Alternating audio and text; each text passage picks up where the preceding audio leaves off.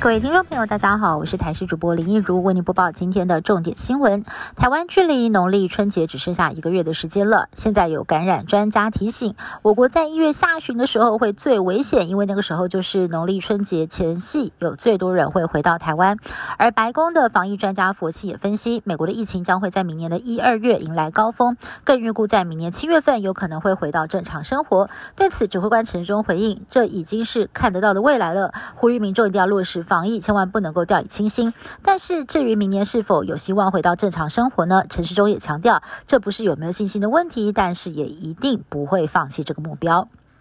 国内在二十九号基因定序再新增了两例 Omicron 变异株，分别是按一七零零零还有按一七零零一。截至目前，国内已经有五十例的 Omicron。另外，空手道团十三人染疫，七人也确定染 Omicron，剩下五个人 CT 值偏高，没有办法确定基因定序。另外还有一个人还在等结果出炉。不过指挥中心回应，由于是群聚感染，所以都会照 Omicron 的方向来处理。另外，未来针对要出国比赛的选手，也不排除优先的追加疫苗。为选手提供最好的保护力。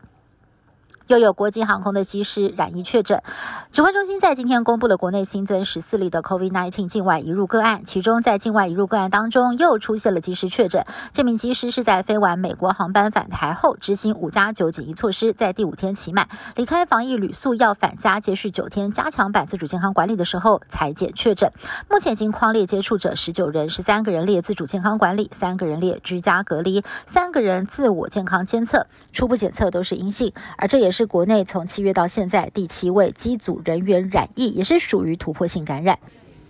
今天早上十点十五分，位于台中西屯逢甲大学旁的汉翔八号棚发生了粉尘气爆的意外，接着起火燃烧，火势非常的猛烈，造成了七个人受伤送医，其中一个人伤重不治。死者的父亲赶到医院说，儿子是领班，意外发生当时他被弹飞撞墙重击昏迷。而汉翔公司表示，当时正在进行民用飞机零组件加工研磨，金属粉末意外引燃，强调会负起责任。而台中。市政府也已经要求他们要先停工查明原因。